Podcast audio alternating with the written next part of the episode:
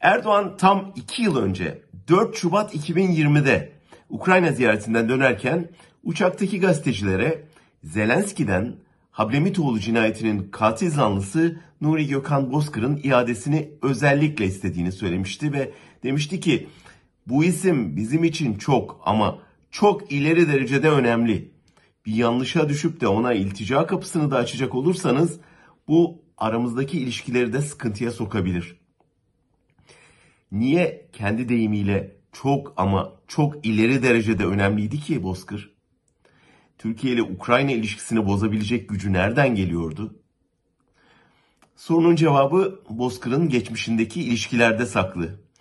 Bozkır MIT'le çalışmış, ünlü MIT operasyonları, MIT tırları operasyonlarında rol üstlenmiş.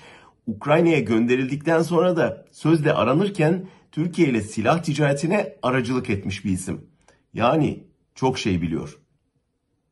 Konuşursa, elindeki belgeleri açıklarsa Erdoğan'ı çok zor durumda bırakabilirdi. Türkiye iki yıldır Bozkır'ın iadesi için Kiev'e yoğun baskı yapıyordu.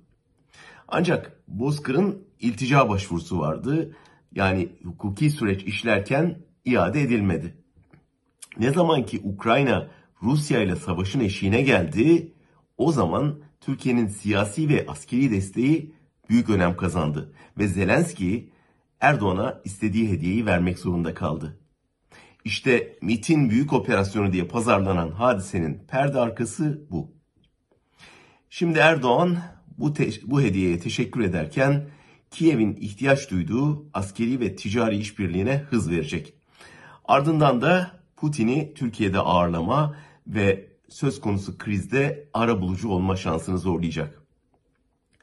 Ama iki zorluk var. Birincisi 2015'te Türkiye'den Suriye'ye giden tırları vuran Putin'in hala kulaklarda çınlayan o sözleri. O tırlar insani malzeme taşımıyordu. Teröre karşı çifte standart uygulayanlar, IŞİD'le ilişki kuranlar ateşle oynuyor. İkinci zorluk apar topar sorguya alınan Bozkır'ın Putin'in işaret ettiği konunun bütün detaylarını biliyor olması. Erdoğan kritik zirve öncesi Bozkır'ı susturarak onun söyleyecekleriyle oluşabilecek krizi de şimdilik önlemiş olmayı umuyor. Ama bu dosyanın öyle kolay kolay kapanmayacağını en iyi kendisi biliyor.